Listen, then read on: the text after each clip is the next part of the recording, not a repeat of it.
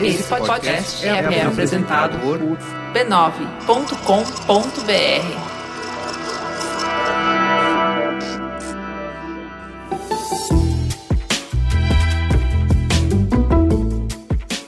Bem-vindos ao Mamilos, a nossa expedição semanal para explorar ideias, universos e abordagens diferentes das nossas. Eu sou a Juva Lauer. Eu sou a Cris Bartz.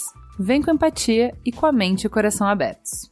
Antes de começar o programa, a gente quer contar uma coisa para vocês. O Mamilos está procurando marcas legais que queiram patrocinar a segunda temporada de 2018 que começa agora em agosto. E tem tudo para ser uma temporada quente, né, Juliana? Teremos eleições e mais um monte de assuntos interessantes. Você trabalha para uma marca que tem crush com mamilos? Você trabalha com um produto que tem tudo a ver com os melhores ouvintes? Então manda e-mail para mamilos@b9.com.br, vamos conversar. Teta, senta que lá vem polêmica.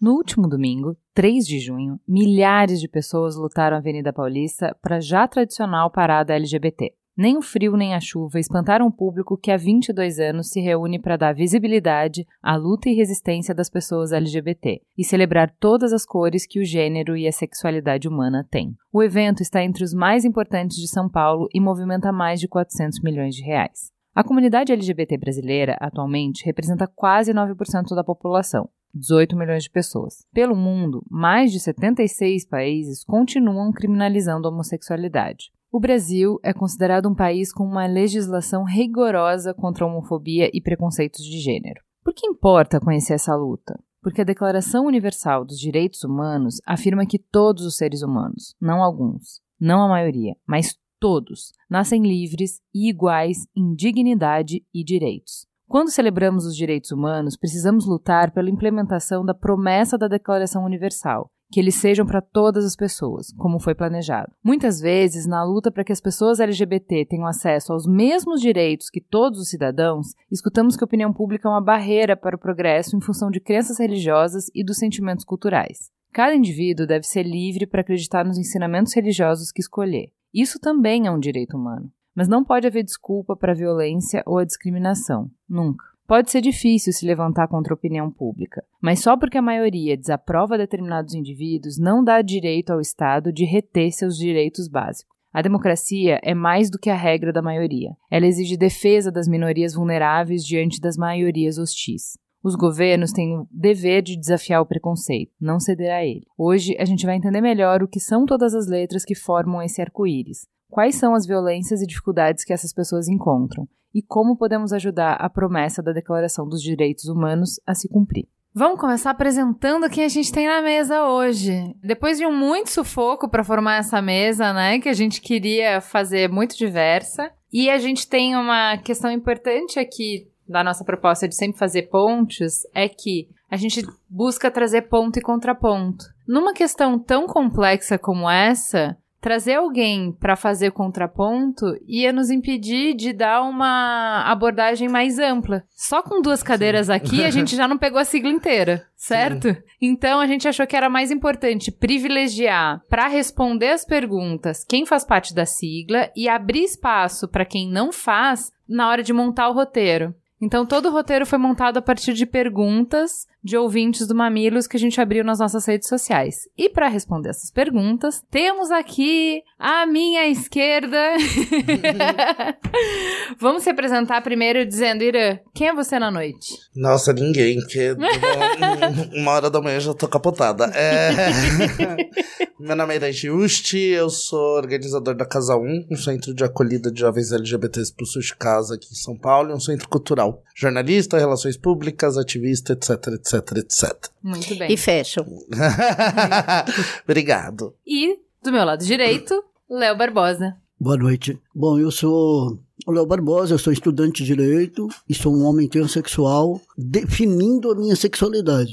Também sou militante da causa trans, ainda sou da Defensoria, delegado de, de, políticas públicas dentro da Defensoria, e fui delegado pela demanda LGBT, né? Nas conferências de direitos humanos, onde a gente define um monte de pautas que precisam ser ampliadas, que já estão defasadas e que precisam colocar mais siglas aí dentro, mais demandas lá dentro. Tanto que entrou agora o I e não foi definido na Conferência de Direitos Humanos. O I entrou, né, que são as pessoas intersexo, porque a, a Simila Hack, ela está de presidente da ABGLT, ela teve essa visão, quer dizer, ela teve essa Sensibilidade. sensibilidade de peraí, né, as pessoas intersexo precisam ser, e incluiu a intersexualidade. Então, hoje, dentro do contexto que a gente já fala de militância, é LGBTI. Mas Ah, a gente vai um chegar mais aí. aí. Coloca um mais.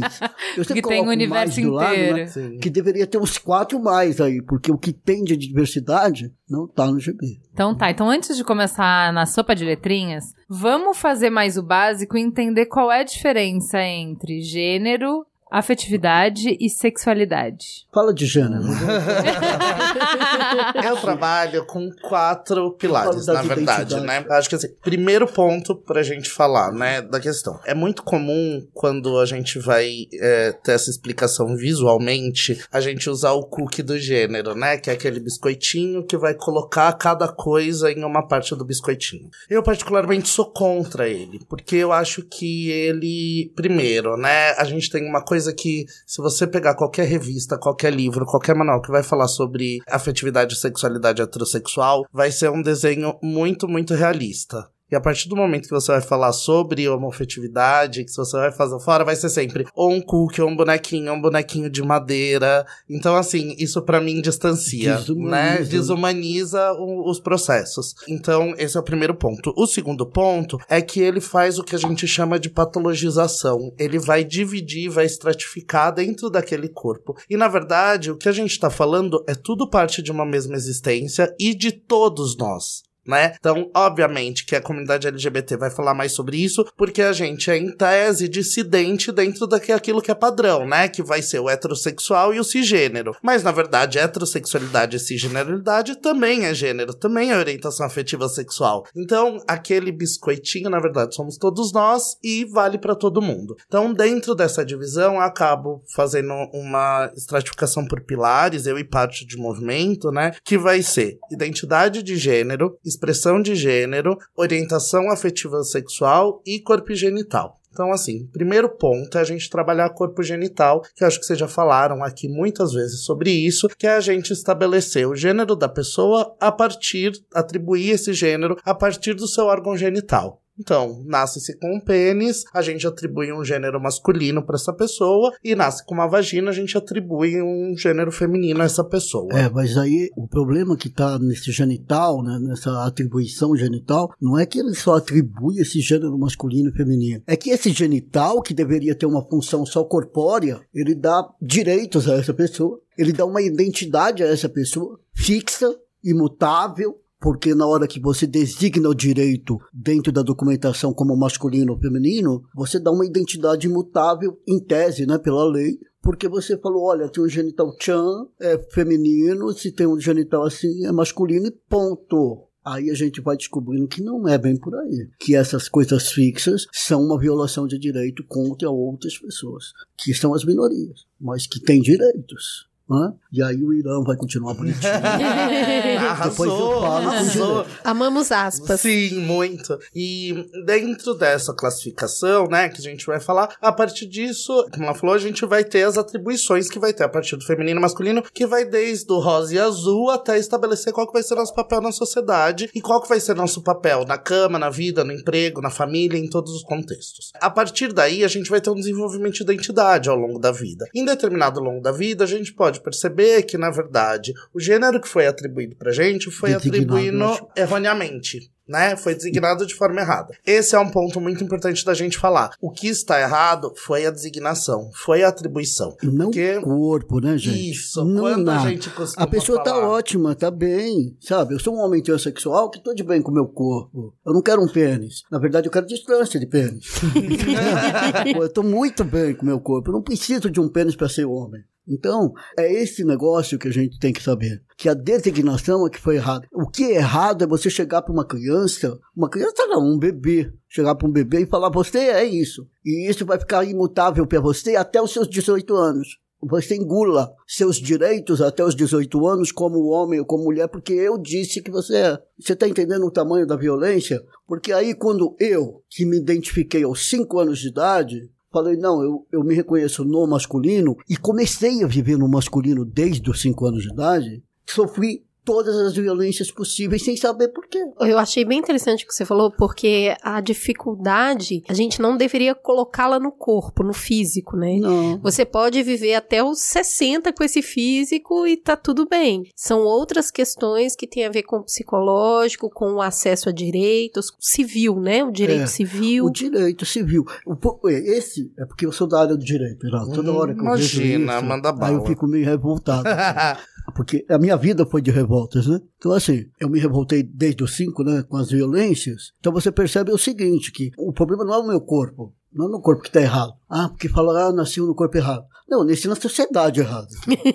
Me desculpe, mas a sociedade é que está errada, que não me aceita. Porque eu nasci no meu corpo, esse é o corpo do Léo, e o Léo tem que ter o direito de fazer com o corpo dele o que ele quiser. Coisa que nem em questões de autonomia, só os homens cisgêneros que têm direitos de autonomia plena no seu corpo. Porque até as mulheres, para fazer, por exemplo, uma esterectomia, se não for casada, precisa da autorização do pai. E se for casada, precisa da autorização do marido. Então, a autonomia corpórea, ela é bem direcionada só para homens cisgêneros. Até aí entra aquele debate de aborto. Deixa eu, deixa eu entender uma coisa. Se você tá confortável no seu corpo, mas você não tá confortável no papel que te dão pela sociedade, então assim, ah, você é uma menina. Você falou, não, eu não sou. Eu sou um menino. Até que ponto você não tá questionando a própria designação, distribuição de papéis que a gente faz da mesma maneira que eu faço, tipo assim, ah, sei lá, Em falar uma todos os bobagem. pontos eu tô questionando. Ah, ah, menina não pode ir pra estádio de futebol. E eu falo, vou sim. Ah, aqui não há lugar de mulher. Lugar de mulher é onde ela quiser. Onde tá, é, em que momento a diferença é maior a ponto de eu, quando questiono o papel que me dão, na verdade eu tô questionando o papel da mulher na sociedade. Eu não. Não me enxergo como não sendo mulher, eu não, não me enxergo como outra coisa. O que que é diferente? Dá pra gente explicar o que que faz você se sentir um homem? O que, O que que é um homem? se Porque quando mulher, a Cris né? me perguntou por que, que eu sou mulher, eu não soube responder. Então, é exato isso.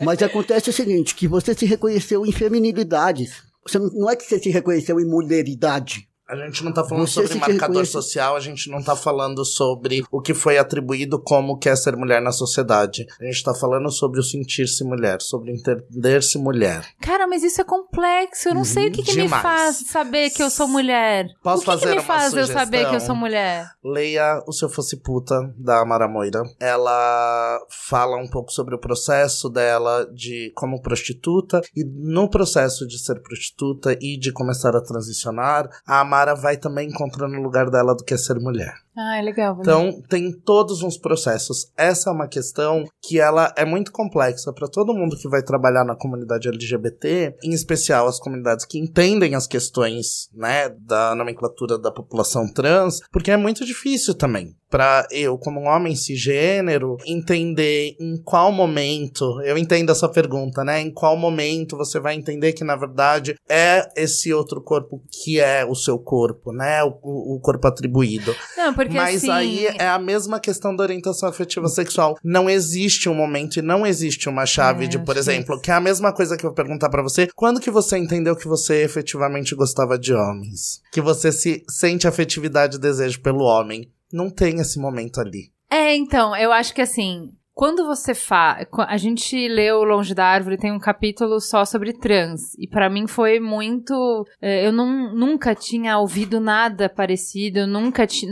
Foi meu primeiro contato. E ele é muito delicado no jeito de falar. Ele, Pra todos, né? Ele já tava Uhum. construindo uma autoridade em vários capítulos anteriores. E quando ele fala de trans, ele fala prioritariamente disso que você colocou, que não é toda a experiência trans, que é, ó. Pensa que a gente pode ter várias combinações diferentes na hora de formar o corpo, né? Imagina que na hora que eu designei o sexo e o gênero, não combinou. E meramente como uma hipótese biológica, é uma coisa que faz muito sentido. Então, assim, olha, eu tenho um menino, ele tem a genitália masculina, mas a cabeça dele é feminina, eu tenho um desencontro entre o corpo e a mente, a gente vai corrigir isso. Tipo, isso é uma coisa que é fácil de entender. Biologicamente é isso que você falou, a patologização do assunto, da conversa, da discussão. Agora, quando você fala, tá, olha só, o corpo não é um problema, a genitália não é um problema, eu me sinto bem no corpo que eu tenho, eu simplesmente sei que eu não sou uma mulher, eu sei. Eu não sei nem te explicar por que, que eu sou uma mulher. Como é que eu vou entender como é que você sabe que você não é uma mulher? Não, é assim, ó. Veja bem.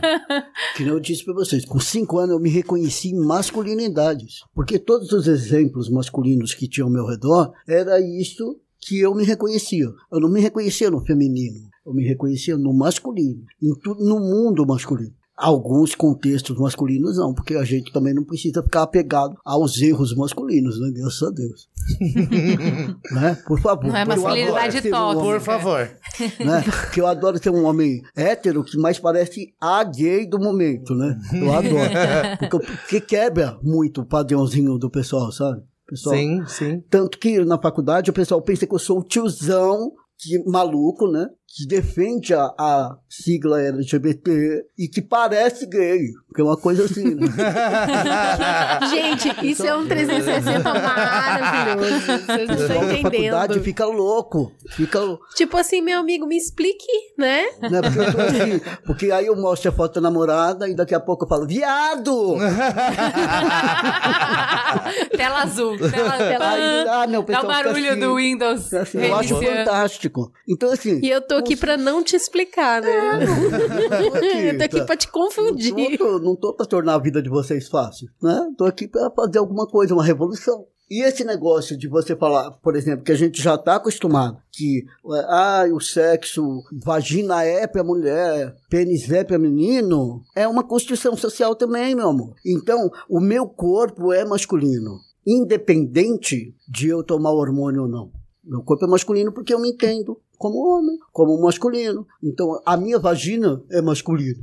Entendeu? Você faz um uso masculino de sua vagina. É meu. Ela é minha, ela está no corpo de um homem, então ela tem que ser uma vagina masculina. Tá. Se aquela mulher trans, como várias que eu conheço, inclusive a maravilhosa Neon, que gosta do corpo dela, ela tem um pênis de mulher. Neon é a Neon. Cunha. Então, só pra contextualizar. Não é a minha parça, parceira lá no ABC, é eu e ela, né? Então a gente é assim. Então, é uma mulher que tem um pênis de mulher, como diz a nossa querida, né? A cantora, a linda quebrada. Ela é mulher que tem um pênis de mulher, que tem um pau de mulher, entendeu? E eu sou um homem que tem uma vagina masculina, qual o problema? Porque eu não quero ter um pênis. É esse o detalhe. Mas isso é um caso meu, é específico meu, entendeu? É lógico que há outros homens transexuais que precisam, necessitam, sentem a necessidade física de fazer uma redesignação sexual. Que sentem isso tudo, até por muito, muito, eu, eu gosto de pensar assim, que muito dessa necessidade é uma imposição social. Muito dessa necessidade. É porque é aquilo que você falou, é- a designação é feita com base no corpo, É. quando a gente é- nasce. Então eu acho que isso fica muito forte pra gente. É, E fica do dizer- externo também. Porque ao longo da sua vida, você se entende. Você é um homem. E você se entende como homem. E aí, o mundo inteiro tá falando pra você, não, mas você não é homem, porque você não tem barba. Você não é homem, porque você tem peito. Você não é homem, porque você tem vagina. Obviamente, a tua cabeça vai pensar, bom, então, pra eu ser homem, eu tenho que ter barba, eu tenho que ter, tirar meu peito e eu tenho que ter um pênis. Né? Então, assim, na casa, e aqui a gente tá muito alinhado. Isso, a- o que a gente, tudo que a gente tá falando aqui é uma perspectiva de movimentos. Hoje, por sorte, mais amplamente aceita, que era um discurso que, assim, se você estivesse falando 10 anos atrás, dentro de movimento, ia ser impensável a gente Isso é tá falando nessas questões, até porque tava sempre muito distante das próprias teorias da teoria queer, dos próprios estudos de gênero. Então, tudo isso é muito recente que a gente tá dizendo. Vamos, vamos tirar da frente a sigla pra gente já entender Ele quais não são terminou a explicação Sim. dele.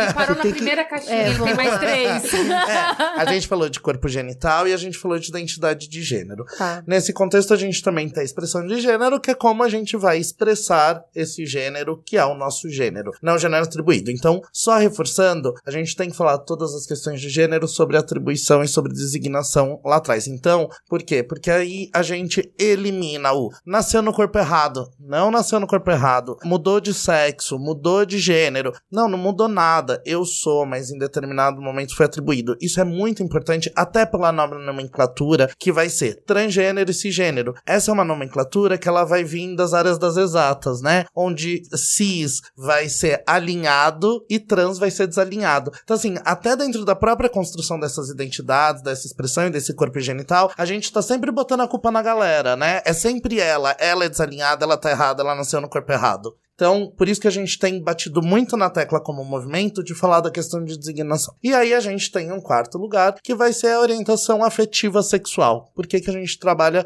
com afetiva sexual? Porque não é sobre sexo só. De novo, a gente não tá, a gente não tá falando sobre uma única coisa. Tanto que hoje, por exemplo, o Ministério da Saúde vai trabalhar com os grupos chaves, homens gays e homens que fazem sexo com outros homens né? Então, porque são coisas diferentes, né? A gente não tá falando especificamente sobre só a questão sexual, a gente também tá falando sobre a questão afetiva. Então, é uma possibilidade você ser um homem que se relaciona com outro homem na parte sexual e afetivamente você se relacionar com mulheres. Por que não? E aconteciam uns erros, não sei se ainda acontece, né? Minha de cara de.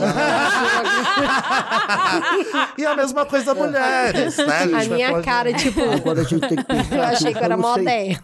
O Irã, é é porque eu, eu trabalhei lá no Centro de Cidadania LGBT, como estagiário né, de direito, mas acontecia um erro, eu não sei se ainda acontece, que eu acho um absurdo dos absurdos, é colocar travestis como homens que fazem sexo com outros homens. E não é isso. Não. Peraí, se ela é um gênero feminino, ela não é um homem para fazer sexo com outro homem. Ela pode ter uma prática sexual que possa ser identificada como uma prática eh, entre dois homens. Mas tem que se dividir isso, tem que ter respeito a essa identidade. É, as campanhas hoje ainda bem já mudaram. A Muito gente já. já tá trabalhando com homens que fazem sexo com outros homens, gays, Desculpa, mulheres trans e travestis. é, é, eu sou aluna do fundão da sala, sempre atrasada na pergunta. Professora, eu não entendi.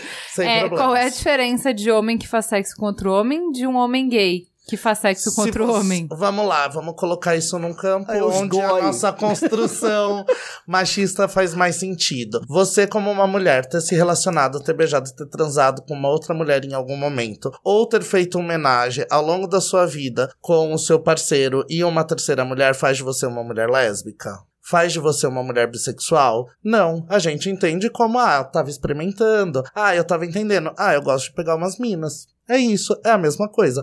Homens que fazem sexo com homens são homens que não vão estabelecer uma afetividade concreta com outros homens, mas vai estabelecer relações sexuais. Entendeu? Entendeu? Só que Entendi. dentro da nossa estrutura machista, é muito difícil a gente Não, pensar é e porque ganhou articular rótulo. isso. Fez ganhou Fez rótulo. ganhou rótulo, entendeu? Porque Você é a pegou um coisa mais cara, ai, frágil porque eu sabia mundo. que ele era Não, mas viado. é os caras, ah, porque eu uma- sabia que ele era bi, né? É E- goi. e aí você tem os góis, que aí vai ser um, um grupo de homens que vai trabalhar com isso que só vai se relacionar afetivamente. Eu posso Com- falar uma pode coisa falar. aqui que é uma dúvida. Outro dia a gente fez um programa sobre homens e sentimentos e a gente estava falando que tem homens que eles não amam mulheres. Eles amam homens, eles gostam da companhia do cara pra Ah, beber, sim. pra assistir filme, pra passear, pra pescar, pra tudo. E na hora do sexo ele vai lá e faz sexo com mulher. Uhum. Ou seja, ele gosta da genitália feminina, mas ele, Ele não gosta ama a companhia masculina. Ele não gosta nada do universo feminino, nada. Nada. Ele só. Tu- ele- tudo de mulher ele Mas isso é uma construção né, social Como também. que é grande isso? maioria dos homens Você é construído pra ser assim. Na verdade, eu acho que homem sempre vai gostar de homem. De Ele gostar de Não, e a gostar, gente fala de mulher gostar de também. homem. Tem mulher que detesta homem, Homem. mas ela É. gosta de pênis. Aí a gente tá Então, entrando a gente tá de entrando em construção prática social, sexual, entendeu? A gente não tá falando de afetividade Tá. no campo amoroso, romântico, que aí também é outra história que também é uma construção, que também é uma coisa colonizadora, né? Que a gente tá falando sobre perspectivas de afetividade. Quando a gente faz essa divisão afetiva sexual, a gente também tá falando de uma perspectiva a partir de um entendimento de romantismo e de relacionamentos afetivos que vai vindo uma Europa pós-iluminismo, né? Que antes disso a gente não tinha nem questões românticas, Uhum. né? Então, quando eu gosto sempre de usar alguns exemplos muito específicos da história para explicar essas coisas de atribuição e de entendimento, que eu acho assim, o primeiro ponto é a grande máxima de, ai, porque desde que o mundo é mundo, quando a gente tinha os homens das cavernas, a mulher ia cuidar da prole, o homem ia caçar. Então tem novidade, gente. não, não tinha tempo pra mesmo. ninguém ficar cuidando, entendeu? Criançada já ia lá segurando e vambora. E a gente hoje tem cada vez mais estudos mostrando que não existia uma distinção. Inclusive, quando cada vez mais a gente vai estudar em comunidades indígenas, que a gente vai estudar grupos aborígenas, a gente vai ver, inclusive, que em grande parte dela vão ser as mulheres que vão estabelecer alguns papéis ditos masculinos, né? Sim. Da própria caça, da saída, porque entende que o homem, por ter mais força, ele vai ficar cuidando do ser que é mais frágil, então, em tese das crianças, né? Numa lógica de natureza, numa lógica selvagem, faz todo sentido, né? Eu vi num, num Então- estudo que dessa análise de gênero, né? Quando a mulher começa a perder essa equiparação, porque elas estão equiparadas, têm os mesmos trabalhos, têm os mesmos deveres, sabe? E às vezes são, por exemplo, você era usada, a mulher naquela época da caça, ela ficava recolhendo as frutas, porque também era importantíssimo ter frutas dentro da casa, porque se você não conseguisse caça, tinha que se alimentar de outra forma. Então os trabalhos tinham o mesmo valor. Aí começa-se a perder o direito, porque a mulher começa a perder o direito com a implementação da agricultura, que se implementa a agricultura e o homem que vai lá para a agricultura e ela começa a ficar em casa. Mas isso é por imposição social e acaba É que a te gente retirando. tem camadas se sobrepondo, né? Éramos caçadores-coletores com o mesmo grau de É. divisão de trabalhos, depois somos aprisionados pela Revolução Agrícola, Agrícola, porque aí a gente isso. passa a ter a E posse. depois as A partir da posse, a gente começa a ter as camadas da moral, Sim. É. que são justamente a gente tem as camadas da moral para poder ajudar a estabelecer mais claramente as posses. No final é tudo sobre dinheiro. É, tudo É. tudo dinheiro. Só que Tudo sobre se dinheiro. você pensar, também está estipulado o gênero aí. E é imposto no É, feminino, masculino, feminino, A masculino. gente começa a usar essas cabe camadas para poder separar quem tem de quem não tem, de quem pode ter acesso e quem nunca vai ter acesso. E aí, voltando um pouquinho nesse. A gente passou pela. Vamos lá. Corpo recap. genital, identidade de gênero, expressão de gênero e orientação afetiva sexual. Orientação afetiva sexual é o que até pouco tempo a gente sempre chamou de opção sexual. Por que, que a gente derrubou a opção sexual? Porque não é uma escolha. Não que orientação seja um termo muito melhor, porque parece que estão me mandando pra algum lugar.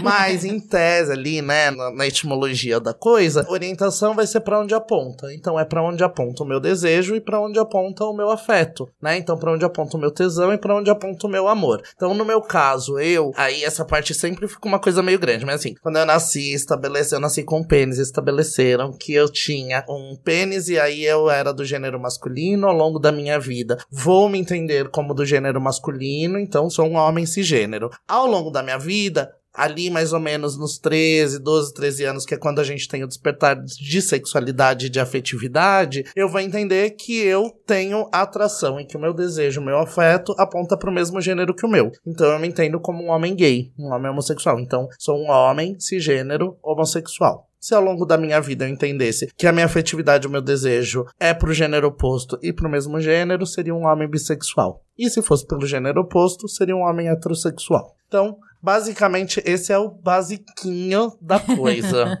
Tá? Basiquinho, né, É o amigos? basiquinho. Aí, Já tomei os dois explicação tapa na dele, cara Mas aqui. eu quero te falar o que, que o direito diz sobre isso. Diga. Então, nos princípios de Hoje Carta, porque os princípios de Hoje Carta eles foram feitos por causa das violações de direitos humanos das pessoas LGBTs. Porque são os direitos humanos LGBTs feitos por uma equipe multidisciplinar sob ordens da ONU. A ONU observou essa violação de direito. Falou, olha, a gente precisa de uma cartilha que diga como é que se deve tratar as pessoas LGBTs, porque elas têm especificidades e necessitam de um olhar atento a essas especificidades. Então, quando a gente fala de identidade de gênero, os princípios de Roger Carter ele divide bem direitinho a identidade de gênero, que é no momento que é designado pelo sexo biológico, aí seriam as pessoas cisgêneras. Aí, e no metade da explicação sobre identidade, ele fala assim, que pode ou não corresponder ao sexo atribuído no nascimento.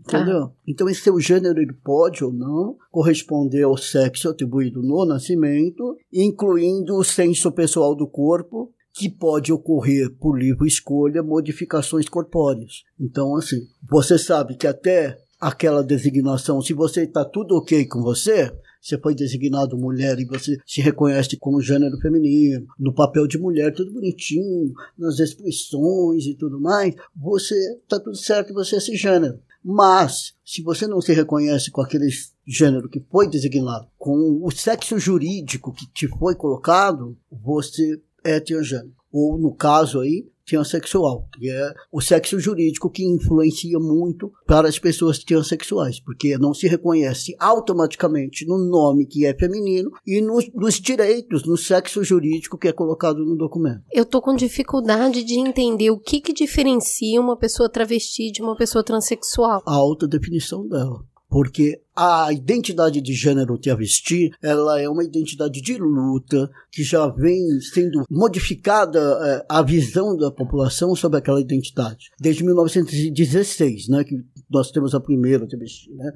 Mas nos anos 70 para cá, a travesti ela vem modificando, né, dando voz a essa identidade, dizendo, olha, nós somos uma identidade, quer dizer, lá na época não falava nem que era uma identidade feminina, mas que eu sou uma travesti. Então eu não sou uma mulher, não sou um homem, eu sou travesti. E esse sou travesti foi criando essa identidade. Ela foi brigando, ela foi lutando, passou pela ditadura, passou por É, tudo. porque me vem disse croquetes muito na cabeça. Eu vou fazer um- uma questão que ela é complexa, mas muito mais simples da gente entender. Na parte médica, biologizante, patologizante que a gente tem, a divisão entre travestis e transexuais, né, e transgêneros é. Travestis são as mulheres que não realizaram a cirurgia de redesignação Ah, mas a gente não aceita mais essa definição. Sim.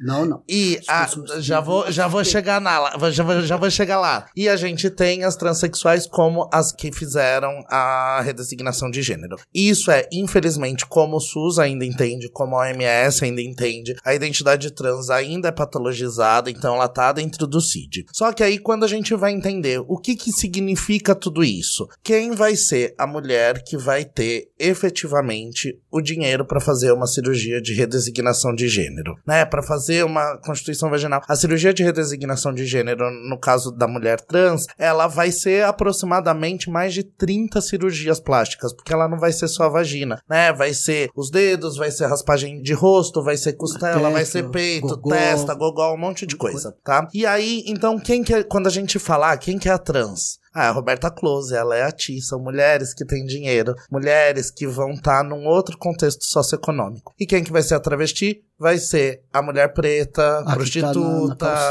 a que tá na calçada. Então, por que que a gente, como movimento, vai romper e vai falar, não, ó, não tem nada a ver, a gente tá falando de pessoas trans. E por que que a gente vai ter mulheres que se identificam como mulheres trans, que talvez até tenha feito a cirurgia de redesignação de gênero e falar, não, não, não, não, eu sou travesti, entendeu? Porque, Tá. na verdade, pura e simplesmente, a travesti era uma terminologia para você falar sobre uma mulher que tinha pênis e a transexual, a mulher que não tem o pênis. Mas, na verdade, isso está carregado de um monte de valores simbólicos, está carregado de um monte de Econômico, questões né? econômicos. E, e vocês vão ver ao longo da conversa que tudo que a gente vai falar vai estar ligado à questão de raça e classe. Né? Então, essa é uma questão. O movimento LGBT, ele tem que urgente, parte dele já entende isso, mas assim, outra parte do movimento precisa urgente entender que é tudo uma questão de luta de classes, é tudo interseccional. Ó, vou dar um exemplo muito simples. E aí vou entrar no campo do Léo, ele que me desculpe. no campo jurídico, o que, que a gente tem efetivamente de lei em relação à Lei população LGBT? dizer, Primeiro, a federal- gente não tem lei nenhuma, né? A federal maioria foi só é, estadual. via STF. é, Via STF. E aí tudo que a gente vai ter vai ser casamento, adoção, herança. Isso, para uma população em situação de vulnerabilização, para uma população, 85% da nossa população não tem, vive com até um salário mínimo. Da nossa população, população como um todo, tá? Então 85% da população brasileira vive com até um salário mínimo. Realmente, adoção, casamento e herança é uma pauta? Não, isso são pautas de um movimento gay, lésbico, cisgênero e branco. Entendeu? Por quê? Porque o movimento até pouco tempo atrás era basicamente isso. Um movimento sempre passou por todos os campos, mas é isso, né? Vai nascer o movimento LGBT no Brasil, a gente importando o modelo dos Estados Unidos, com o grupo Somos dentro da USP. Então, assim, o nosso movimento, o movimento LGBT, ele é muito elitizado. E aí a gente vai acompanhar em direitos, que são pautas que não necessariamente atendem às demandas da população LGBT como um todo. Sim, aí agora o STF deu o direito à retificação de nome e gênero, o sexo jurídico. Mas o que, que o STF fez que foi uma coisa que o pessoal ainda não caiu na razão? Ele falou transgêneros. Você percebeu, Irã? Sim, Ele falou transgênero. Ele não falou transexuais. Ele não falou que era só as transexuais, as pessoas transexuais, homens e mulheres, e as travestis. Ele deu esse direito às pessoas transgênero. Então, isso acolhe também as pessoas não binárias, acolhem as pessoas. O que, que é uma pessoa não binária? Ela não se reconhece nem como homem nem como mulher. Essa construção de homem e mulher nossa, ela não se reconhece, mas pode se reconhecer em masculinidades e feminilidades em diversos graus. Aí você vai ficar completo, né? Não, já, já senti que tela azul é meu status daqui pra frente. Então é simples, não binário é aquele que não se reconhece com a construção social de homem e mulher. Eu não sabia nem que tinha diferença entre transgênero e transexual, olha só. É, transgênero é um São muitas guarda-chuva. nomenclaturas transgênero novas. é um guarda-chuva. Tá. Transexual e travesti é aquela. Tá. São identidades. O que eu vi uma da, numa das matérias que eu li, e era uma menina que estava justamente explicando a teoria queer, explicando várias coisas, e ela tava falando: olha, eu, por exemplo, eu me enxergo como travesti. Porque eu não me enxergo como uma mulher, eu me enxergo em feminilidade, eu me enxergo na- no jeito que eu me performo socialmente. E não como o meu gênero. Eu não quero ser uma mulher, eu não me vejo como uma mulher, eu quero ter a. Isso é a identidade dela. Porque ela Isso, pode se exatamente. reconhecer como uma mulher travesti também. É. Ou só como uma travesti. Uma mulher ou só travesti como uma mulher trans. É uma Existem nova muitas identidade aí, né? Estão surgindo várias identidades, né? Eu até, do- eu até brinquei um pouco com isso, porque travesti pra mim vem muito de se transvertir, sabe? Tirar a roupa por outra roupa, transvestir de Mas veio vestimenta. dessa ideia. né? Mas, e aí eh, eu tava falando que Coco Chanel, ela foi uma grande travesti, então, porque ela pegou a moda feminina e falou: agora você pode usar calça, você pode usar terno, você pode usar o militar. E as mulheres começaram a se vestir como os homens da época. Então, esse aspecto político da vestimenta Sim. tá muito ligada a essa designação de alguma maneira. Mas é que começa a falar de travestis nesse sentido, que seria um homem que se vestiria de mulher. E lembrando que naquela época não tinha acesso a hormônio, não tinha nada disso. Uhum. Então ficava mais difícil dessa pessoa que se, se reconhece em feminilidades tornar o corpo dela feminino. E a própria identidade do transhomem, né, reconhecida política e socialmente, é muito recente. Homem né? trans, por favor. homem Eu não trans. sou transhomem, porque eu não sou uma coisa que se reconhece homem. O, o adjetivo trans tem que vir depois da minha é um homem, identidade homem. e depois trans. Sim. Sou um homem gordinho que faz direito, que adora da viadagem e tal, e sou também transexual. É muito importante também a gente deixar claro ao longo do programa todo que nada que a gente tá falando aqui tá gravado em pedra. É. E nada que a gente tá falando aqui a gente reconheceu rapidamente também entendeu como válido e como. E é tudo muito novo, né? Quando você pensa em estudos de gênero, eles vão surgir ali a partir dos anos 50. Obviamente, uma coisa ali antes, uma coisa ali, mas vai tomar corpo ali. Cravado, que aí vamos realmente, a academia vai entender, política e socialmente a gente vai entender. Isso vai ser a partir dos anos 80, 90, né? Ontem, né? Se Então, a gente também não tivesse ontem- perdido todo aquele material né, na Segunda Guerra Mundial Sim. que Hitler meteu fogo. Sim. Porque os, os estudos de gêneros começam nos anos 30, só que aí Hitler meteu fogo em tudo. E a gente perdeu. Perdemos material. Então, tem muita coisa. Então, são muitas questões. E aí, principalmente, a gente tem uma questão da nomenclatura, né? Nossa, mas é muita nomenclatura, tem muita Isso, coisa. L... Por ó, quê? você vê LGBT, LGBTI, LGBT+. LGBTQ, LGBTQIA+, várias. E aí? Vamos primeiro falar sobre por que, que isso é importante. E aí, nesse sentido, a gente vai entrar para um campo É, mais porque eu, só interseccional. pra começar, no post que eu pedia que me indicassem pessoas pra participar, eu já falei, ah, a gente vai fazer um programa por conta da parada gay. As pessoas, não, Não. para, errado, errado. Já tomou bomba, volta. Sim, Volte volta duas casas. casas. Eu sou um repetente. A gente tem uma, uma ativista chamada Suzane Jardim, que é uma ativista do movimento negro maravilhosa. Ela tem. O, o campo dela vai ser sobre abolição penal e sobre violência do Estado em relação ao jovem negro. É uma mulher bissexual e fala muito sobre a importância de falar sobre racismo estrutural. Né? E o racismo estrutural, acho que não sei se já tiveram programas, Já, se já. opa, Te- dois. tem- temos 10, né? Porque é- a gente tá falando especificamente em que um determinado momento, no caso do Brasil, a gente vai ter a abolição da escravatura e por uma decisão do Estado, a gente vai trazer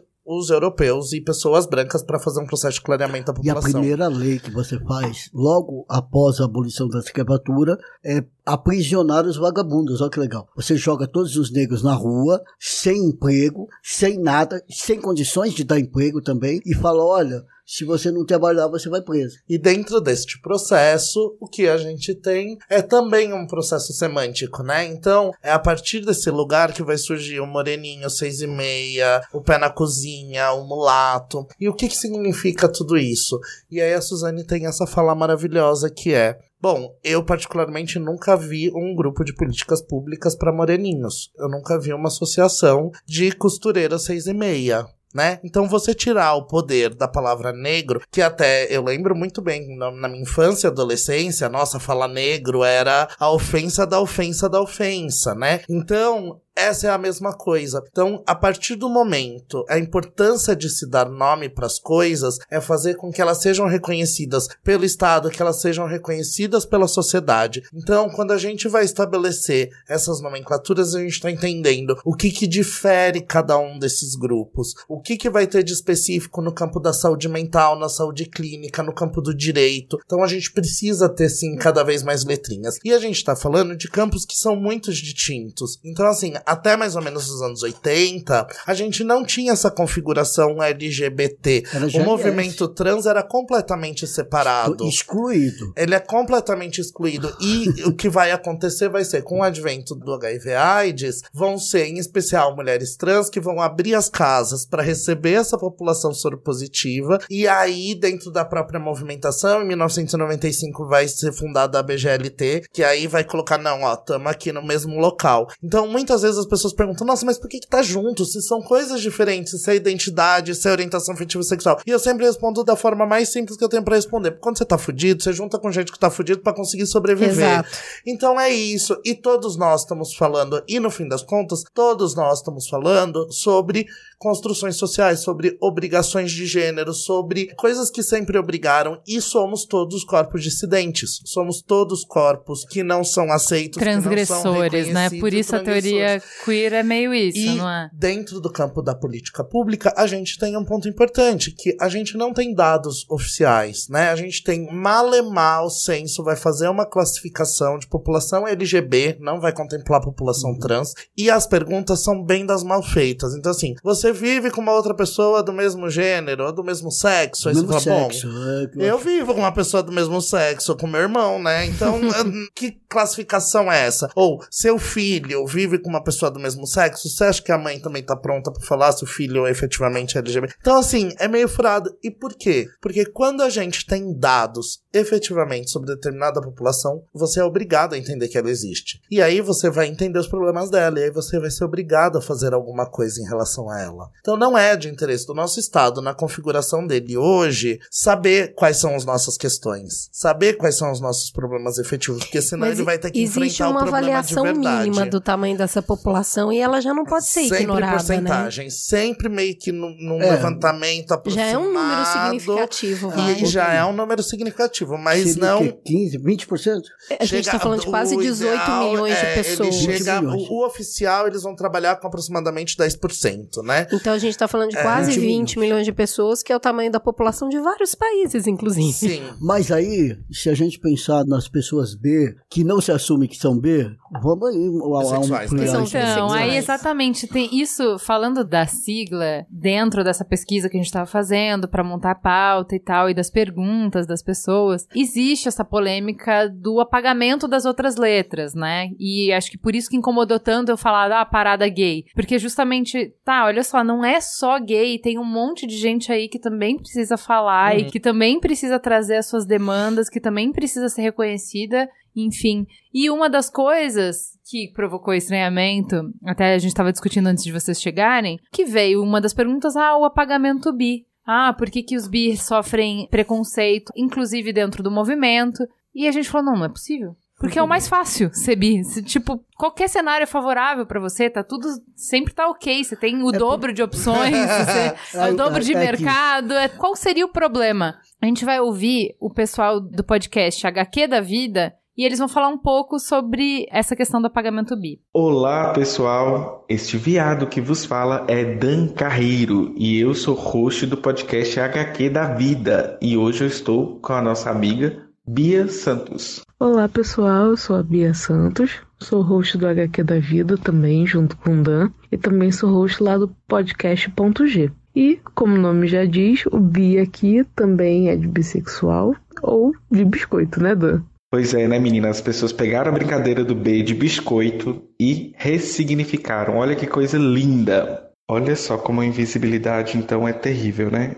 Gays, mulheres hétero, mulheres lésbicas podem não ver, né, a pessoa como um parceiro potencial. E aí a gente tem esse problema muito grande as mulheres bis muitas vezes sofrem bastante preconceito das mulheres lésbicas, porque essas muitas vezes têm medo de se relacionar com elas porque temem que sejam trocadas por homens, né? E inclusive tem um fator alarmante e uma falácia absurda que também corre que as mulheres bis poderiam ser vetores de doenças, vejam só vocês. Isso é uma falácia sem tamanho. O que acontece é que com a heteronormatividade e com a misoginia, o machismo estrutural que a gente tem na nossa sociedade, esses preconceitos de pessoas bis como pessoas promíscuas, ele é passado dentro da sociedade hétero e também termina indo para o movimento LGBT. Infelizmente, a gente tem muito resquícios desses preconceitos porque a gente cresce com eles a nossa vida inteira, né?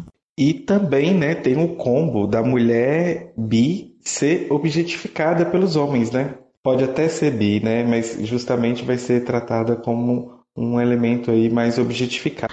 Pois é, Dan, exatamente.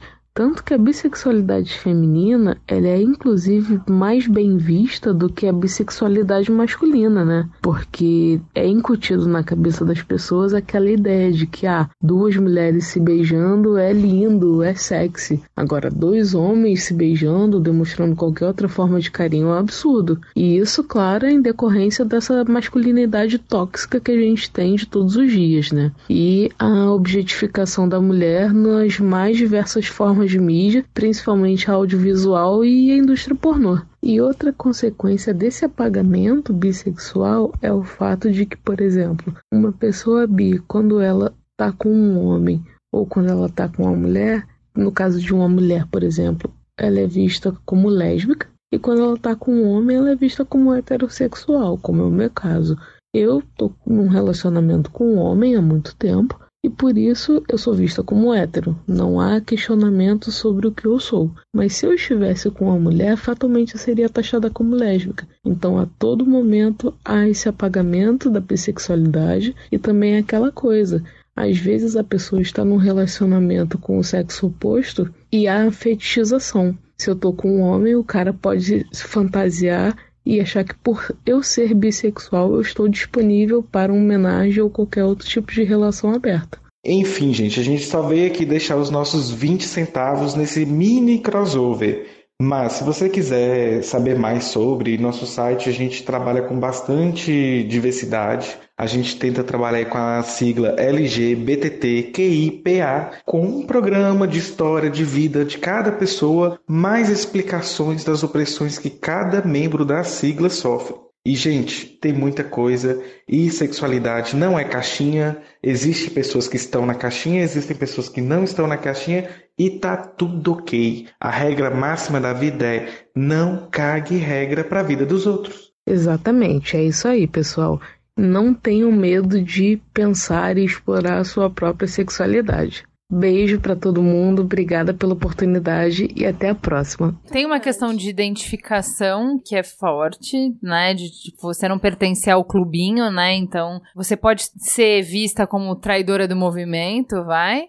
E hétero você também não se encaixa. Então é o não se encaixar em nenhuma das duas caixinhas. Eu acho né? que o primeiro ponto que a gente tem que deixar bem claro é porque que não é porque você é LGBT que você não pode reproduzir a LGBTfobia, Uhum. né? Então assim, tem muita bicha escrota, tem muito sapatão escrota, tem, Tem, muito muita trans, trans, muito, muito trans. trans que são Trans que, que vai contra o próprio trans, sabe? O homem trans hierarquiza o negócio. Se o cara não quiser tirar peito, ele não é homem trans. Uhum. Se o cara não quiser ter pinto, ele não é homem trans. Ah, se o cara é, é um homem trans gay, não é um homem trans. Ele tá sendo uma sapatão, sei lá que porra que ele tá sendo. Entendeu? Porque eles têm muita opressão, muita coisa. Não, mas olha, isso realmente dá nó na cabeça de Sim. quem é conservador. Então, peraí, só um pouquinho. Eu sou uma mulher trans. Sim. E eu me relaciono com mulher. Você é então eu voltei ao normal. Eu era um homem que tinha que me. Eu tá com. Não. Sabe? A pessoa.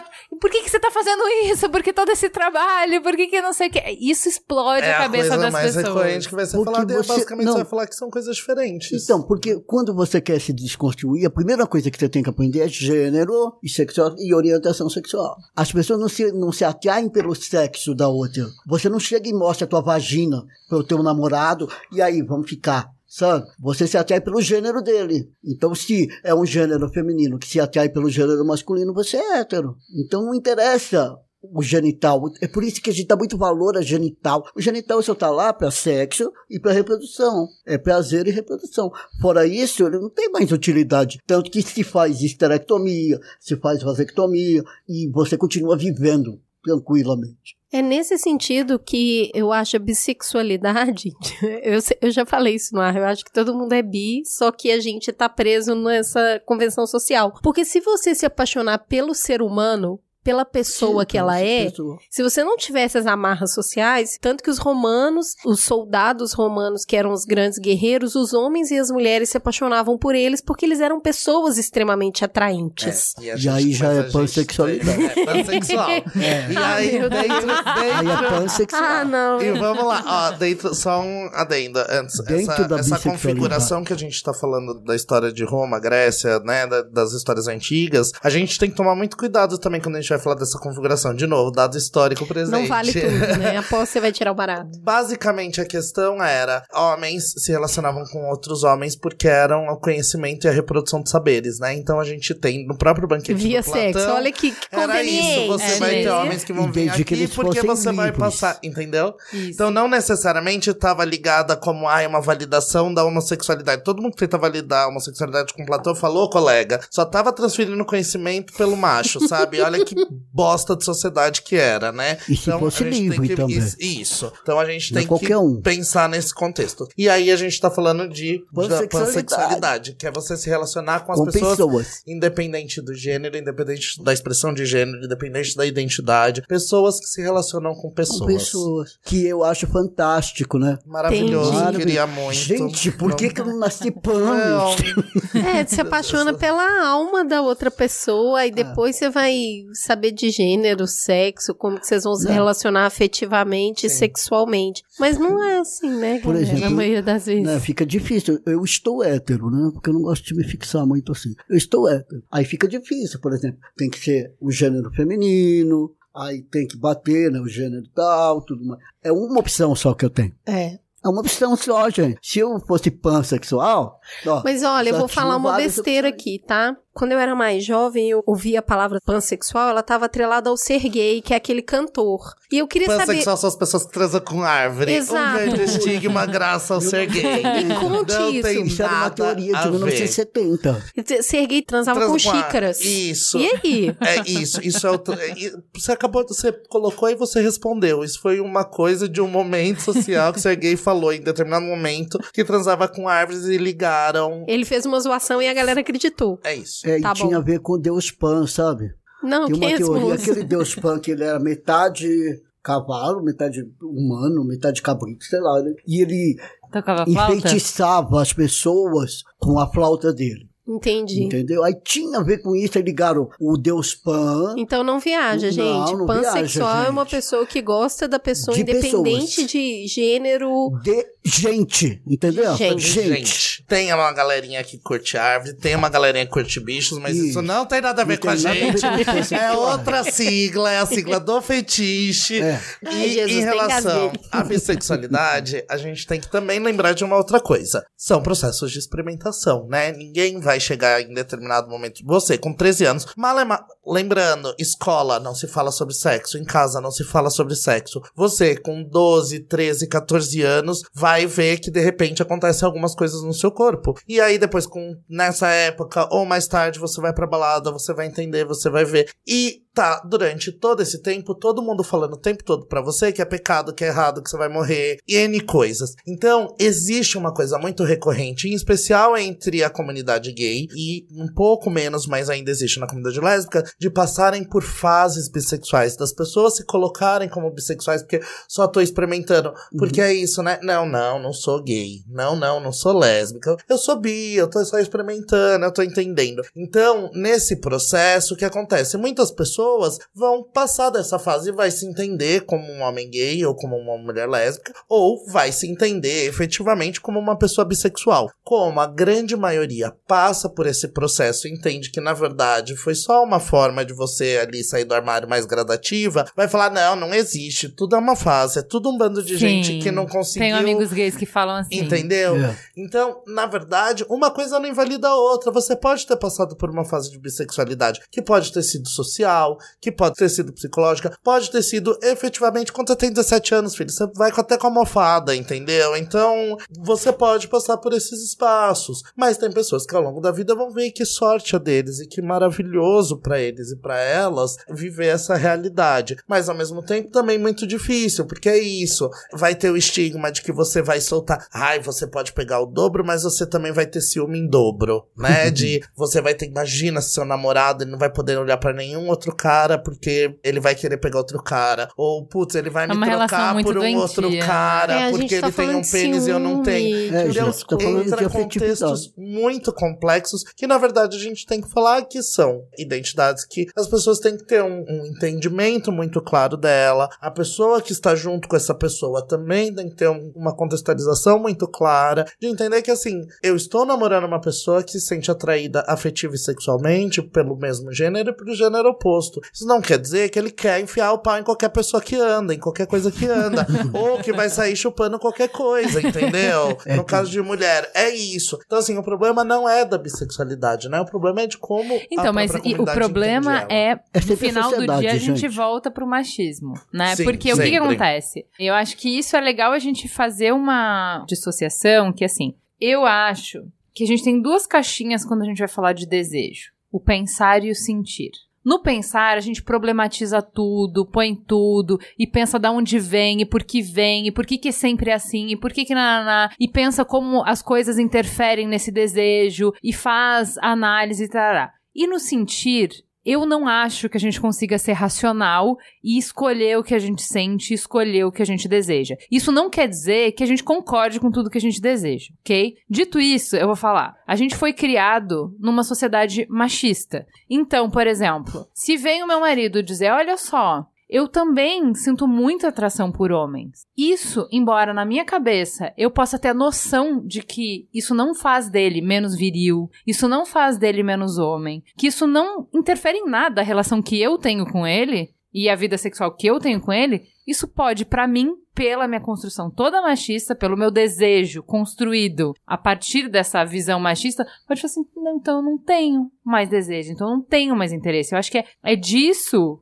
que as pessoas bi falam dessa solidão de não poder se entregar completamente pro parceiro, não poder conversar. Eu acho que mais numa relação hétero do que quando elas estão se relacionando numa relação homossexual. Porque imagino eu que já esteja um pouco mais desconstruído, que você consiga, sei lá, você com a sua namorada, uma mulher com a sua namorada ou um homem com seu namorado, não vai ser um tabu tão grande se seu namorado gay falar, ah, eu tenho vontade de pegar umas minas de vez em quando. Você não vai achar ele menos você não vai ter menos desejo por ele por conta disso. E é tudo em cima dessa masculinidade super frágil que a gente tem. E por isso que a gente fala que o fetiche funciona pro lado feminino, então a mulher ser bi é ótimo, e não funciona pro lado masculino, tudo em cima do machismo. Porque, assim, se você tiver um passo fora daquela linha muito estreita que indica o que é ser homem, você já perdeu toda a sua posição, você já perdeu tudo que você construiu, você já perdeu tudo. É, e não é só com o problema do, do homem perder, né? Porque. E pra desconstruir a, a esposa, né?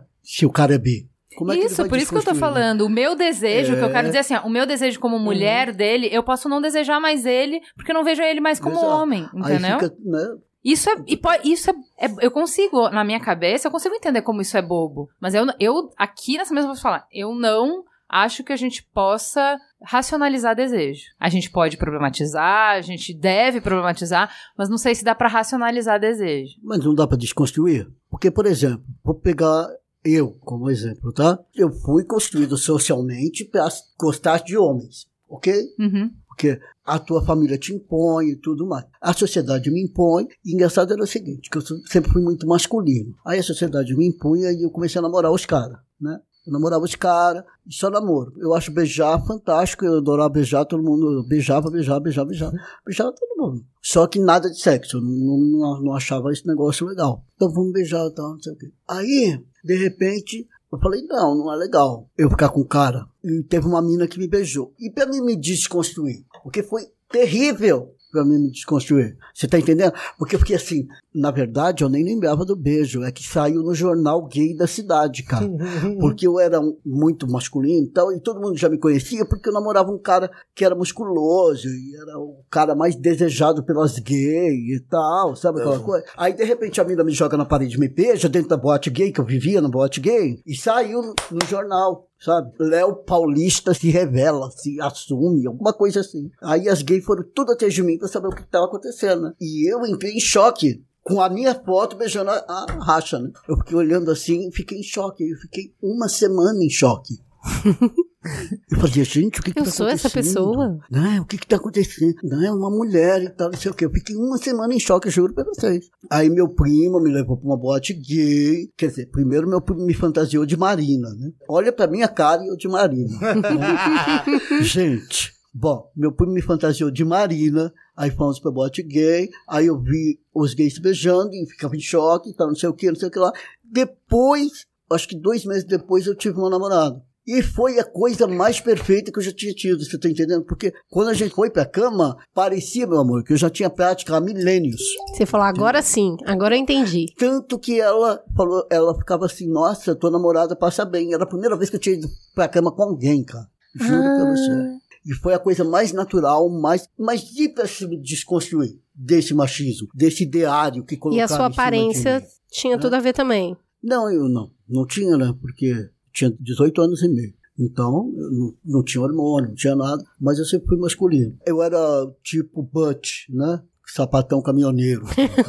Ai, sapatão de sítio? E sapatão caminhoneiro. Muito bom, resolve as Sim. paradas. Ai, adoro esse meme. É porque minha vida bom. inteira foi batendo nos outros, né? Dos 5 aos 40, eu bati em alguém. Porque as pessoas não me respeitavam. Então, eu só tô vivo porque eu revidei. Porque se eu não revidasse, eu não estaria vivo. Então, desde os 5 anos, era sapatão, era isso, era aquilo outro, era tudo, não sei o que lá. E eu resolvi o respeito na comunidade batendo na molecada. A gente falou um pouco de pansexual. Tem mais uma denominação que é Mais espectro cinza. Que é isso? Agora a gente vai entrar num espaço acadêmico bem profundo, tá? A gente tem que entender que queer, né? Que é o que a gente. Essa palavrinha que é uma palavra muito difícil pra gente, porque ela, pra começar, ela era é uma palavra sem tradução, tá, pro Brasil, que lá atrás, lá atrás tô dizendo anos 60, anos 70, queer era sobre tudo que é LGBT, mas lembra que não existia LGBT nos anos 70. Então, não é só sobre gênero, corpo, orientação afetiva sexual, era sobre linguagem, é- e não é cultura, é sobre sexo, cultura, é sobre tudo que é LGBT. Tá? Então, seria mais ou menos essa tradução que a gente tem. A partir disso, a gente vai ter nos anos 70, né? 60 e 70, o Foucault trabalhando com questões de gênero, estudando questões de gênero e falando um pouco exatamente sobre essa atribuição, sobre como você pode ter possibilidades além do masculino, feminino e companhia. E aí, a partir dos estudos dele, a gente vai ter uma série de outros autores que vão estudar, tanto nos Estados Unidos como na Europa, tá? Então, talvez um dos nomes mais emblemáticos que a gente tem. É a Judith Butler, que teve recente no Brasil, no Sesc Pompeia, que deu todo aquele caos e companhia, que inclusive hoje fala pouquíssimo sobre gênero, inclusive agora a questão dela é muito mais da questão judaica, é muito mais de questões de violência, último, um dos últimos que ela teve foi o Quadros de Guerra, que é muito bom, porque ele fala da comunidade LGBT e das violências, já que a gente tá falando de violência, o estado de alerta que a gente como LGBT vive é o mesmo de pessoas em países em guerra. Enfim, aí tem a Butler, e aí aí, todos esses grupos de estudos, né, essas linhas de estudos que vão surgir a partir desses estudos do Foucault, vai ser denominada queer tá? Teoria queer. Então, teoria queer é todos os estudos referentes a essa comunidade dissidente, de corpos dissidentes da heterossexualidade e da cisgeneridade. E a área cinza vai ser todas as variações que vão existir entre o feminino e o masculino tá? Então vai ser graus e mais graus. Então quando a gente falou lá dos 100 nomes do Facebook, começa com 20 possibilidades de nomenclaturas de gênero no Facebook, que hoje já passaram de 100 companhia, tudo uhum. isso é o que se chama de área cinza, que são essas possíveis combinações de corpos e combinações de gênero. Não binários, a gêneros, todas essas questões ela vai entrar dentro dessa configuração. E aí, eu gosto sempre de dar um exemplo do porquê que é importante a gente falar sobre essas coisas e eu falo sobre a perspectiva da casa 1. Né? Tem uma guria que foi recebida pela casa. Ela não veio de uma expulsão de casa, porque na verdade ela foi expulsa muito antes, na pré-adolescência, vive em situação de rua, acabou vindo. E aí ela sempre trocava muito de nome. E aí tinha semanas que ela tava usando roupas femininas e que ela tava com os marcadores sociais super femininos, e aí tinha dia que ela enchia o saco e ela ficava de menino. E sempre usando nomes no feminino. Se a gente pensasse numa configuração de 10, 15 anos atrás, a gente tinha que ter mandado ela pra psiquiatria porque ela tinha um distúrbio de identidade de gênero, né? E, e, e, que ela não tinha. E na verdade, ela simplesmente é uma pessoa que gosta de transitar, que quer tá tudo bem e que se entende como mulher. E você perguntar pra ela o que, que você é, ah, eu sou uma mulher trans. Mas aí vai ter os dias que ela vai estar vestida de boy e tá tudo bem, porque ela tá cansada, ela não queria botar peruca, ela não queria fazer maquiagem, ela não queria fazer todos aqueles processos. Então, assim, ela não tem a mínima ideia de quem seja Butler, ela não tem a mínima ideia de quem seja Foucault, ela não tem a mínima ideia do que seja era cinza, ela não tem a mínima ideia do que é ser queer. E aí, se você falar pra ela, não, mas você é queer, você não é só uma mulher trans heterossexual, você é queer. Não é meu papel fazer isso, é meu papel eu entender essas questões para saber como eu vou atender essa pessoa. E é papel de todo mundo que passa pela casa, é papel de nós que estamos na militância e no ativismo entender tudo isso. E isso gera até outras questões que estudo pra caralho. Porque as pessoas acham que ser ativista, ser militante, é você fazer um cartaz e gritar mais alto, entendeu? Subir no trio e ficar falando. Não é isso, né? Parte do nosso processo é estudar muito, é ler muito, é conversar muito, é desconstruir muito. É entender que, por exemplo, eu sou um homem gay cisgênero e, puta, queria muito passar por um processo de desconstrução onde eu eu pudesse me relacionar com mulheres também. Porque amo, gosto, inclusive, me relaciono mais com mulheres do que com, os, com homens, afetivamente com mulheres do que com homens. E queria muito, mas entender também as minhas barreiras, as minhas questões de saúde mental, as minhas questões da minha vivência, do meu entendimento, e a partir de que, do que eu consigo, do que eu não consigo, entender que esse sou eu que isso não é válido para o outro, né? Que eu não posso forçar outra pessoa a trabalhar nessa mesma lógica, né? Então o nosso processo é sempre se desconstruir, ajudar o outro a se desconstruir também, e estudar e entender todas essas questões. Então quando a gente tava falando aqui no comecinho do programa, você falou, ah, vamos começar falando de teoria queer, eu falo, putz, vamos segurar um pouco, vamos falar um pouco mais de dia a dia, para entender que assim é muito importante a gente falar de teoria queer, é muito importante a gente falar desses estudos, porque vão ser eles que já que o Estado não está contabilizando, vai vai ser a academia que talvez vai contabilizar e ajudar muito a gente nesses processos. Né? A gente tem conseguido avançar muito em políticas, a gente conseguiu estabelecer um programa que foi o Transcidadania, que era um programa mesmo similar à que Léo já citou, que fez a coordenação aqui em São Paulo, que era um programa voltado para a população trans, que foi um programa que surgiu de ativismo e de academia. Entendeu? De pesquisa acadêmica que vai falar, olha, a gente precisa falar disso, porque o Estado não estava afim de falar sobre isso, porque não queria pensar nada sobre isso. Então é importante, a gente só precisa entender o que, que é o lugar de cada coisa. Tá. Né? Então, muito do que a gente falou aqui hoje não é também pra galera montar o caderninho ali e sair dando carteirada nos outros. Não, nem dá pra dar carteirada, né? sabe? Porque a minha realidade, ela é definida por mim.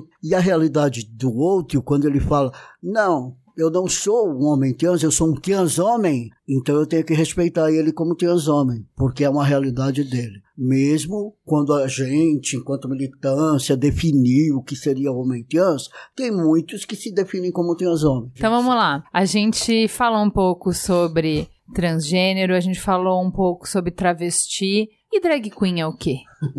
Drag queen é uma manifestação artística. É... Peraí, peraí. A gente tem.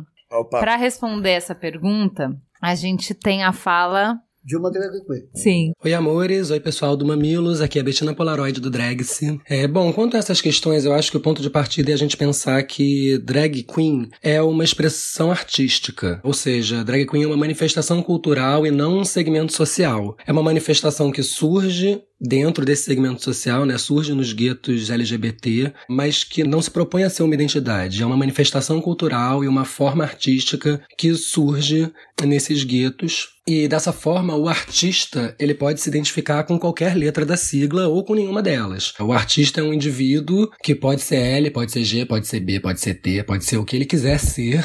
Né? A drag queen é uma forma artística dele se expressar e questionar esses padrões de gênero, muitas vezes questionando esses padrões. Eu acho que essa confusão ela acontece principalmente porque a imagem que as pessoas têm da arte drag é apenas da drag queen, do homem que põe peruca e maquiagem para interpretar um personagem feminino. Quando na verdade drag vai muito além disso. Primeiro porque não existe só a drag queen, a gente tem drag kings, drag queers e outras formas artísticas que têm hum, relação com drag, como Club Kid. Né? Nem sempre essa performance de gênero ou de interpretar o gênero oposto está presente, né? Até porque a drag, a arte drag hoje questiona muito, inclusive, essa binaridade. Então, a confusão vem de, na verdade, um desconhecimento do que é a expressão drag. Agora, ao mesmo tempo, como se trata de uma expressão artística, eu acho que, como em qualquer outra arte, né, é o lugar onde o artista coloca suas questões, coloca suas angústias, né? E então, por se tratar de uma arte que desde sempre questionou padrões, principalmente padrões de sexualidade, padrões de identidade de gênero, muitas vezes a arte drag ela é para o artista um caminho para a compreensão da sua própria identidade e da sua própria sexualidade. Então, é comum também, por exemplo, homens cis gays que começam a fazer drag e nesse caminho acabam por se identificar como pessoas trans ou não binárias ou como mulheres trans porque a partir do processo artístico acabam se descobrindo, se conhecendo melhor e se encontrando numa outra identidade, né? Então é também um caminho para descobertas, pode ser um caminho para descobertas. Agora, quanto à importância da manifestação cultural para o segmento social, é que a arte drag ela é um, um megafone, é um. As drags sempre foram porta-vozes da luta por direitos, sempre foram um símbolo de resistência. A arte drag é, sobretudo, uma arte política, né? É importante a resistência dessa manifestação cultural que dá visibilidade às nossas questões, que dá visibilidade às nossas identidades e que continua cada vez mais a questionar padrões e a incorporar novas demandas da comunidade dentro dessas expressões. Ou seja, em outras palavras, a arte drag, como manifestação cultural, é um caminho, né, é um meio para a gente dar voz e visibilidade às questões desse segmento social que é, que são os LGBTs, Ks, Is e seja qual for a letra da sigla que você queira acrescentar. O que é a Pablo? Pablo é um homem gay cisgênero que faz drag. Ela é drag? Ela é Eu não drag. Saberia. Eu, A Pablo é drag e o Pablo interpreta a Pablo. E Lineker é trans. Lineker é trans. e rico? Rico Delação é um homem gay cisgênero. Na verdade, isso precisa dar uma checada. Porque, se eu não me engano, em determinado momento ele falou de uma questão queer ali dentro É. do processo. Mas, a priori, Por na última configuração ali que a gente vê, que a própria Lineker, por exemplo, vai começar a carreira como uma pessoa não binária e até se colocar como uma mulher trans. Então também é um processo. Gente, Laerte foi esse clássico, né? Começa como crossdresser, vai se entendendo ali, aí depois se coloca como uma pessoa trans, aí uma pessoa trans bissexual. Então, assim, parte desses É porque processinhos. as pessoas trans, elas saem de vários armários, né? Eu saí de vários armários, é uma coisa louca, porque você sai do armário da cisnormatividade, que assim, não, primeiro foi da heterossexualidade, aí eu fui para um armário de lésbica, aí eu saí do armário de lésbica e fui para um armário dos homens trans, aí Falei, putz, agora eu não sou lésbica, gente. O que que eu sou, meu pai? Aí você entra em choque e fala, nossa, agora eu vou ter que entrar no armário de hétero, que era o sonho da minha mãe. Então agora minha mãe tá feliz, né? Tá feliz, entre aspas. Mas agora minha mãe tá me aceitando, que é uma coisa que demora. Teve uma menina que veio aqui, a gente tava falando da importância do brincar, era um, um programa. E ela é palhaça. E ela tava falando quanto que ela aprendeu dela mesma, quanto que ela mudou como pessoa Uhum. por essa experiência. Então, acho que, que também tem isso, esse processo de evolução do indivíduo pela experiência de fazer drag, né? Fala de Stonewall também. Vamos esclarecer todos os processos drags, tá?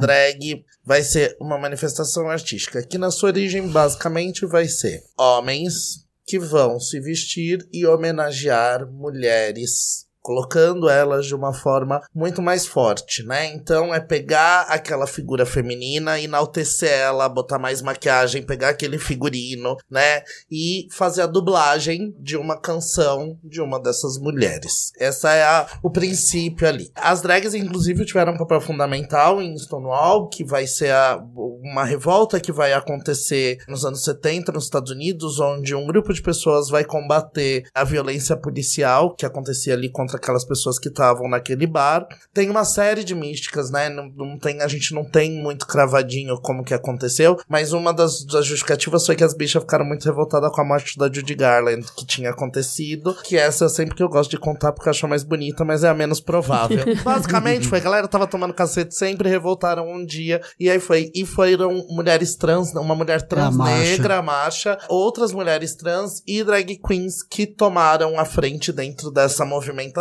e vai ser a partir de São Paulo que a gente vai ter Estados Unidos, o restante da Europa, o próprio Brasil com a criação do Somos aqui em São Paulo, e por aí vai. O que acontece é, ao longo das últimas décadas, a gente vai entender ela como uma arte muito mais complexa, com muitas mais possibilidades. E aí, em determinado momento ali nos anos 90 e nos anos 2000, a gente vai ter as mulheres que vão fazer o drag king, que aí vai entender como se fosse uma questão de gênero oposto. Hoje, 2018, o que a gente tem é mulheres fazendo drags. Fazendo drags Ai, eu mulheres adoraria. que são mulheres que vão usar muito mais make, que vão Sim. performar, que vão fazer lipstick, que vão fazer esculpir aquele corpo que as drags vão esculpir, que vão fazer rostos. Em relação a outras drags, elas são muito recriminadas, porque elas falam: "Ah, você já tá saindo com uma vantagem de ser mulher, sua drag vai ser melhor". Mas assim, colega, é muita espuma, é muito salto, é muita make, é muita coisa que nem toda a feminilidade do mundo ensina, né? Vai ser o processo do trabalho é uma arte e como qualquer outra arte vai ser cultivada. É diferente você fazer uma pele, é diferente você fazer uma make de casamento para você fazer uma make de drag, né? Eu conheço umas drags que são drags sem querer, mas tudo bem. Sim, acontece com bastante frequência. Então, Drag é, frila. a gente tem também homens heterossexuais, cisgêneros, que fazem drag. Raríssimos, tá? Então eu conheço, ao longo dos meus 11, 12 anos aí de ativismo, eu conheci um só. Né? E, e a maioria das pessoas passa a vida, é tipo um unicórnio. É, são pouquíssimos, porque é uma coisa que tá muito ligada à comunidade LGBT e a gente, assim, né? É raríssimo, a exceção do carnaval, porque aí no carnaval que mais é. você vê é homem cisgênero heterossexual fantasiado e homenageando mulheres, né? Então, Não é bem uma homenagem. ah, né? alguns casos, olha, até que a masculinidade no carnaval, ela tem uma tendência, uns bloquinhos que estão rolando legal, assim. Eu acho que a galera já tá começando a entender um pouco a diferença de homenagem pra agressão e, é, e transfobia, Transfobia né? A gente tem que entender, já tem alguns que a, a galera tem se montado mesmo, Eu fico feito pensando- drag mesmo, né, pra bloco de carnaval. Inclusive, homens heterossexuais, uma amiga foi com o namorado e ela que montou ele. E ele ficou maravilhoso, com uma drag maravilhosa. É, o Rodrigo se- Hilbert fica ótimo de Fica drag. inclusive. ótimo de drag. Maldito até de pensando assim drag. que você falando de blocos de carnaval, as virgens de Olinda, como é que vai ficar, né? Sim. Não tem como. É. Vai acabar com o espetáculo cultural, né? Sim. Aquela coisa. É, Tem, tem toda uma É discussão. super que, tem que ter uma desconstrução. Agora, das o interessante é que as drags, elas têm uma aceitação muito forte, televisiva, cultural, é muito performático. Então, assim, eu gosto de falar sobre isso porque, de novo, volta pra arte. Sim, A arte educa. A arte abre a mente, a arte rompe fronteira. As drags, elas são um- uma grande porta de entrada pra gente conversar sobre coisas extremamente complexas, mas é uma porta de entrada muito convidativa, né? Eu acho que tem seu lado bom e tem seu lado ruim. Então, acho assim, a gente tem, por exemplo, uma frase muito clássica da Rogéria, que ela é a travesti da família brasileira, né?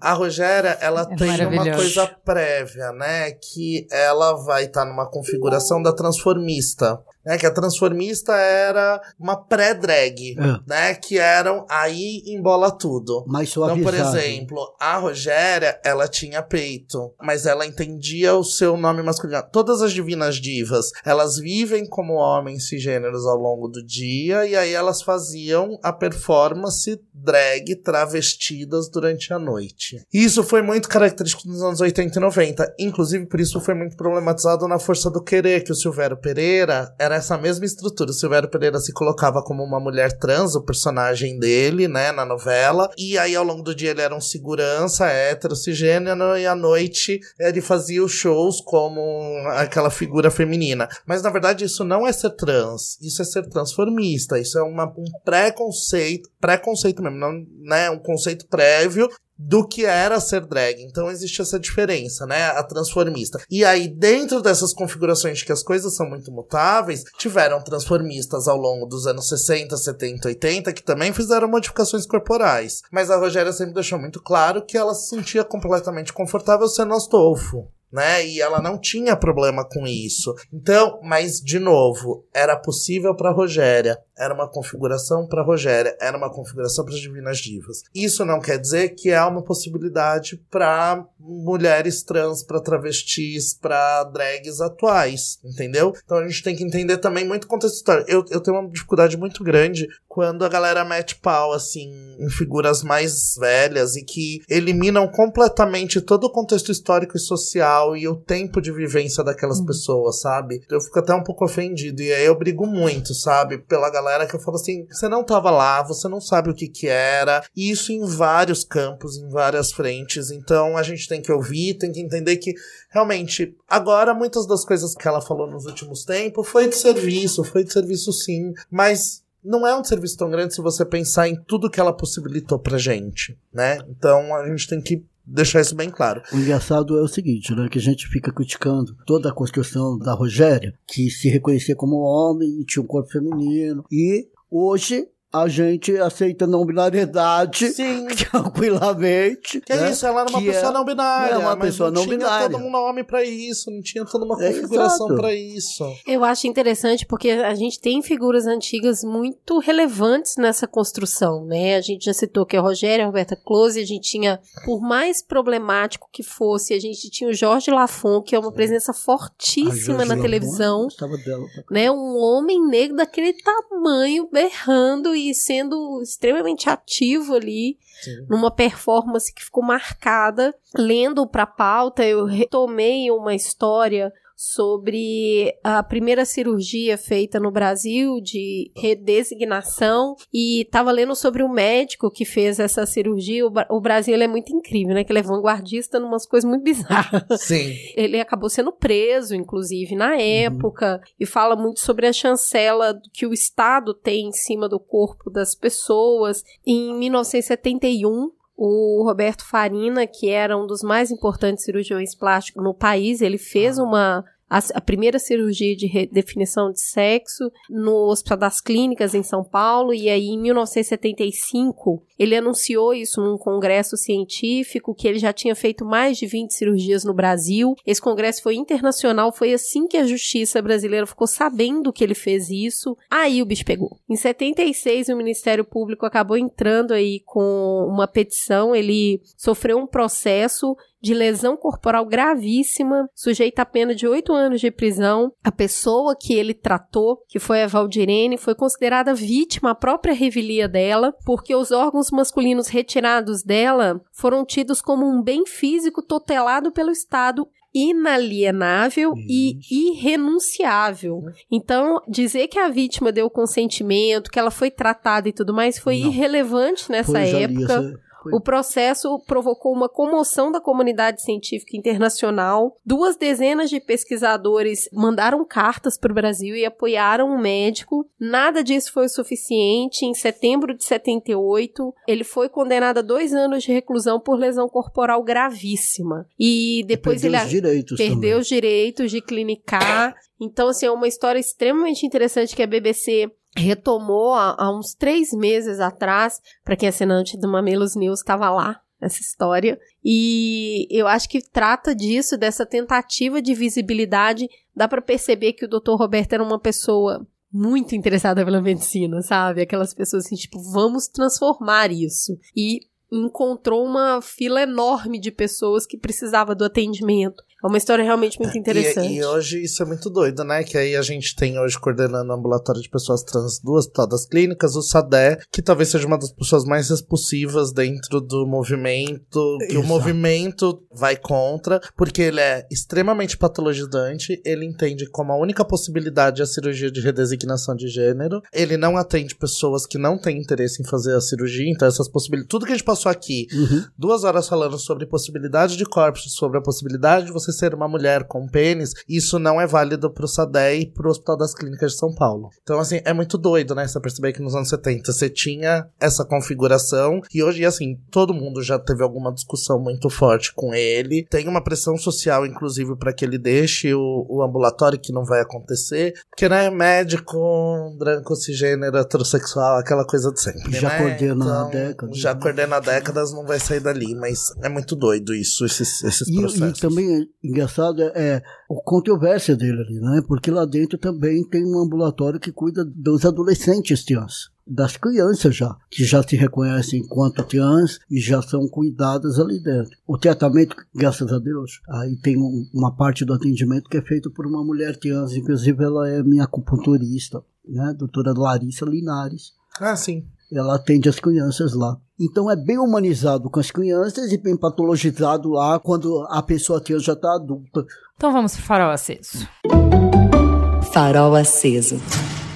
Então vamos pro farol aceso, vamos começar com o Léo. Léo, o que, que você tem para indicar para as pessoas? Eu tenho para indicar o Transempregos é para empresas que tenham vagas e queiram disponibilizar as vagas para pessoas trans nesse site. Então vão lá, entre em contato com o Transempregos, diz qual é a vaga, qual o valor, tudo bonitinho e deixa lá. E o Trans Serviços, esse é muito mais interessante, que são vocês que precisam de alguma coisa, tem uma lista imensa. Você procura lá, encanador, pedreiro, eletricista, qualquer coisa. Tem uma lista imensa de pessoas trans especializadas que prestam serviços. Então, preço legal e qualidade, né? Muito bom, muito bom. Ira, o que, que você vai indicar para as pessoas? Eu vou indicar, vou fazer jabá, vou indicar Casa 1. Casa 1, a gente, além do centro de acolhida, a gente é um centro cultural que funciona de segunda a segunda, das 10 às 22. A gente tem inglês, cursinho preparatório para Enem, atividade de programação infantil, uma série de programações o tempo todo, uma clínica social que faz atendimento de saúde mental. E aí vou aproveitar e falar das vizinhanças, então vou indicar, por favor, acompanhem o trabalho do Teatro Oficina com o Parque do Bexiga. É um, uma epopeia aí de uma luta do Teatro Oficina contra o Grupo Silvio Santos pela fundação do Parque do Bexiga. A gente está nos trâmites finais, nas últimas questões legais. Infelizmente, aparentemente vão ter a construção das torres comerciais e não do parque. Mas, por favor, Acompanhem, eles estão fazendo manifestações sempre. A gente vai ter na próxima semana um evento grande também de apoio ao, ao Parque do Bexiga. A gente precisa, pelo amor de Deus, região central de São Paulo, a gente tem uma única área verde que é o Parque Buenos Aires. Acabou, não tem mais, né? E então a gente precisa de mais espaços. É isso. Obrigado, gente. Boa, Gil, o que, que você vai indicar? Pra gente ficar na temática, eu vou indicar um livro que eu já indiquei aqui, que chama A Mão Esquerda da Escuridão, da Ursula Le Guin. É um livro de ficção científica e ela constrói universos, então ela fala sobre, vai, uma unidade, uma federação intergaláctica, então todos os planetas fazem parte da mesma federação, que é tipo uma ONU, tem direitos humanos, tem embaixadores e tal, e eles enviam um embaixador para um país novo. Que pela primeira vez vai entrar em contato com a civilização, então ninguém se conhece, ninguém sabe o que, que tem lá e quem, e quem morava lá não sabe que existe o universo, nunca são aliens que estão chegando. E conta dessa missão que nesse planeta não existe gênero. Através desse exercício imaginativo, o exercício de criar um mundo sem gênero e de viver nesse mundo sem gênero, imaginar como que seria os relacionamentos, as vivências, as estruturas de poder, eh, nos faz voltar para a estrutura que a gente tem hoje e se dar conta de coisas que pra gente são invisíveis porque normatizadas, porque a gente entende que é como as coisas são. Então é muito interessante, vale muito a pena ler. Ela é, escreve super bem e é bem provocativo. E aí, uma dica bem mais levinha: o filme Game Night, que é uma bobajada e que eu chorei de rir com o Merigo. Foi muito divertido. Foram mamileiros, eu acho que me indicaram no Twitter. Eu assisti e é muito, muito engraçado, tá? E eu acho interessante pensar um pouco sobre o humor, né? O que que te faz rir, porque realmente eu, vocês podem assistir e achar sem graça nenhuma. Mas eu achei bem engraçado. E você, Cris? Uh, eu vou ficar na temática hoje. Eu quero indicar um filme que vocês vão assistir, sabe por quê? Porque tem Ricardo Darim. Então vocês vão assistir, partimos daí. É um filme muito sensível, chama XXY, é onde ele tem uma filha intersexo e eles resolvem não fazer o contrário do que os pais fazem, que é definir logo de cara qual gênero ela vai seguir, e eles se vão morar em outro lugar. E essa criança vai crescendo e descobrindo explorando as possibilidades, só que tem todo o entorno social. Ela não vive isolada do mundo, né? Tem todo o entorno social em volta disso, e ele, como pai, tem a mãe, e ela, como adolescente, descobrindo a sexualidade. É um filme muito bonito, muito interessante recomendo fortemente. E você que, meu Deus, quero saber mais sobre isso. Assista também a série documental Fora do Armário da HBO. Inclusive, hoje, quinta-feira, tá tendo o quinto capítulo, se não me engano, que é focado em professores que assumiram sua transexualidade, sua homossexualidade na sala de aula. Como é que faz? Aí você já tem uma carreira, você já tem um emprego, e aí um dia você faz uma transição numas férias e volta sabe, para a escola para dar aula. Então tem vários professores contando sua experiência. A série tá bem legal, ela fala sobre gênero e diversidade em diversos aspectos. Então entender como que essas pessoas vivem, como que é o dia a dia delas é bem interessante, as questões físicas e emocionais que envolvem. Então é o filme XXY e a série documental Fora do Armário. Muito bem. É isso aí, gente. Temos um programa. Fica gostosa a sensação de mais um Mamilos no ar. Beijo. Até mais.